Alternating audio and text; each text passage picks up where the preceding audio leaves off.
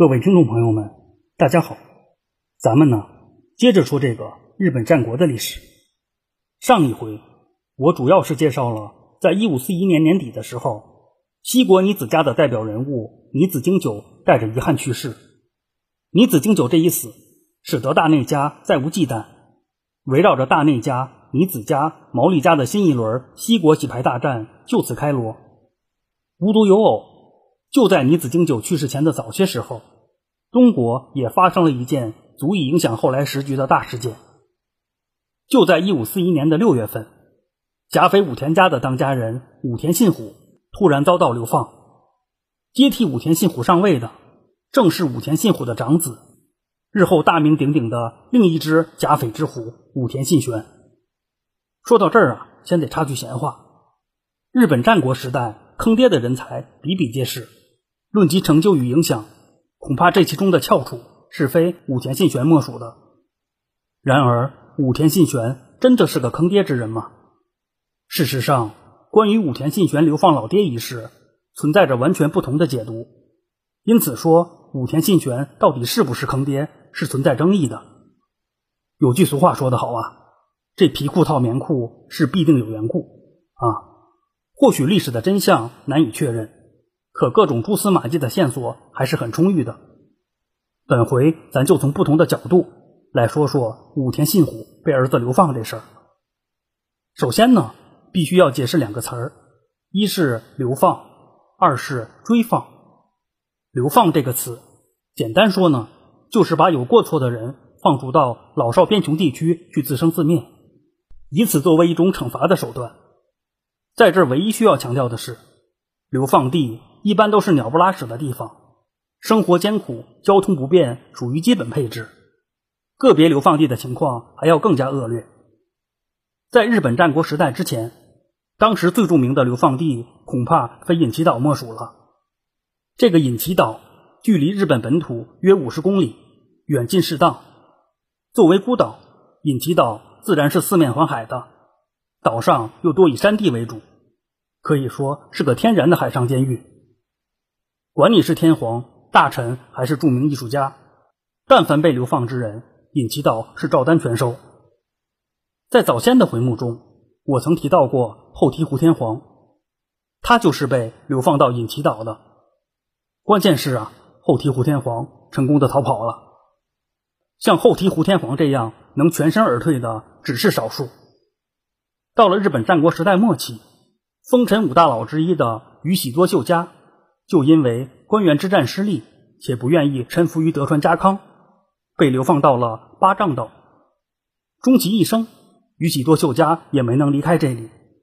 只不过呀，因为有贵人相助，宇喜多秀家的小日子过得还算惬意啊。综上所述吧，流放虽然是一种惩罚的手段，可其结果也未必悲惨。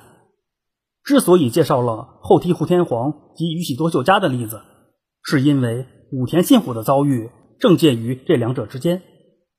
首先呢，武田信虎被流放后的日子过得很有质量，除了生活无忧之外，还有妻妾相伴，兴致一到，武田信虎还能找朋友喝个酒啥的。其次呢，武田信虎除了不能回去甲斐国，貌似他随时可以来一场说走就走的旅行。虽然比较普遍的说法是，武田信虎直到统辖舰之战时期。一直被困在了骏河国内，可也有说法认为，在被流放后没多久，武田信虎就已经跑到京都去旅游了。关键是啊，去了还不止一次，甚至有说法认为，武田信虎在京都还置办了房产。由此来看，武田信虎其实是很自由的。换个角度看问题的话，说武田信虎的流放之旅是退休养老也不为过。也是因此呢。在上述的说法都属实的前提下，那武田信虎的状态与被流放的状态是不太吻合的。如果说呀，流放一词的关键点是应该在哪里，那追放一词的关键点就是不能在哪里。简而言之，追放一词的重点就是驱逐出境。按照上述武田信虎的状态，貌似追放更适合他一些。啊，当然这只是个人的观点。在这儿必须得强调的是啊，在稍后的讲述中，流放一词与追放一词可能会交替出现，因为关于武田信虎被流放或追放一事，说法很多，在不同的说法中就会采用不同的措辞啊。咱说回来，关于武田信虎被放逐的原因，归纳总结一下，大致有以下几种说法：其一是武田信虎父子合谋算计骏河金川家一说；其二是。武田信玄与金川议员合谋坑爹一说，其三是武田信虎咎由自取一说。细分的话，这种说法还可以分为武田信虎暴政不得人心说，以及武田信虎有意废长立幼说。其次呢，是认为武田信虎被流放一事基本属于正常操作，没必要过度解读啊。在这其中，相对最不靠谱的。就是武田信虎父子合谋算计骏河金川家一说，姑且不说武田信虎亲自去一线做二五仔是否太过敬业，甲斐武田家与骏河金川家的同盟，正是在武田信虎执政末期建立的，而武田信虎建立这一同盟的目的，无非是在拉拢骏河金川家的同时，还能抵消来自北条家的威胁，以此为甲斐武田家的信农公约创造环境。必须得承认的是。武田信虎不是不觊觎骏河金川家及北条家这两块大肥肉，要不然他也不会把绝大部分的精力用于与北条家及骏河金川家的对抗。然而现实总是残酷的，只要北条家及骏河金川家的内部不出现什么大的变动，以加菲武田家当时的实力，是很难硬吃这两家的。这一点武田信虎应该是很清楚的。与其冒着被反噬的风险与这两家硬抗，倒不如来个曲线救国，也是因此呢，甲郡同盟对于甲斐武田家的发展来说，堪称是一个一箭三雕的战略决策。在宇俊和金川家处在蜜月期，与北条家心照不宣的不动刀兵，且信农方面进展顺利的情况下，武田信虎到俊和金川家玩潜伏一事，明显是得不偿失的一步错棋。别的不说，一旦事情败露，很可能会促成骏和金川家与北条家的再度携手。如此折腾一番，不止一切回到了原点，恐怕加菲武田家将面对的形势还要越发严峻。更为关键的是啊，像加菲武田家这样先结盟后颠覆，吃饱了就骂厨子的玩法，一旦暴露，只怕以后再也没有谁会与之搞同盟了。除了上述这些理由以外，武田信虎被流放时，武田信玄还不叫武田信玄。而是叫做武田晴信，为了方便讲述，我就统一称之为武田信玄了。啊，这一时期，他名字中的“晴”字，正是来自于幕府将军足利义晴。在之前的回目中，我曾介绍过足利义晴与借公方足利义为的幕府将军之争。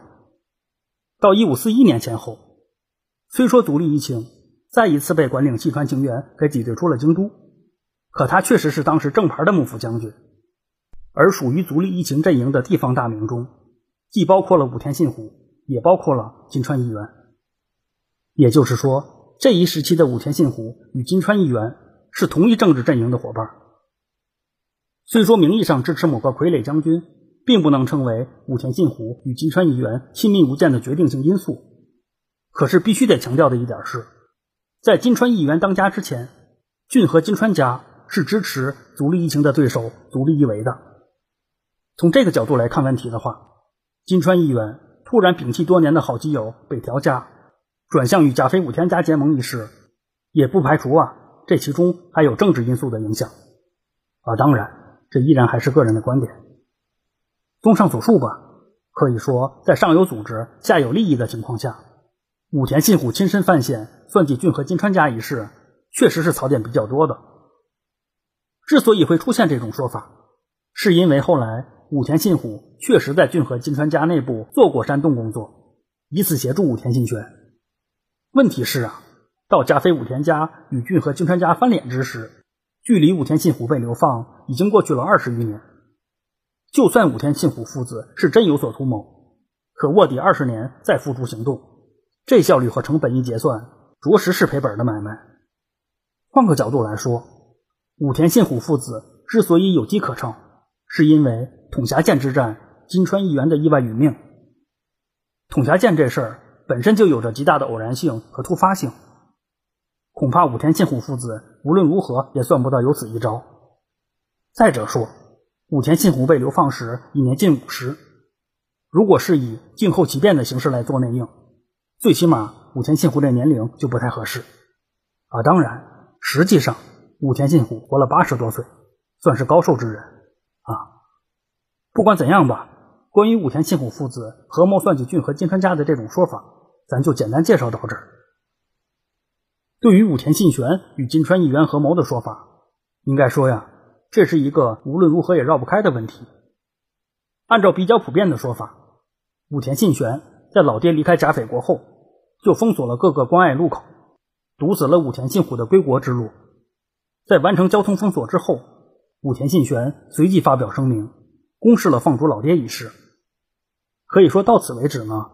武田信虎甲斐武田家当家的历程就算是彻底结束了。既然归国无路，武田信虎只能是投奔自己的女儿女婿，也就是金川议员一家。对于老丈杆子的到来，金川议员自然不会贸然拒绝。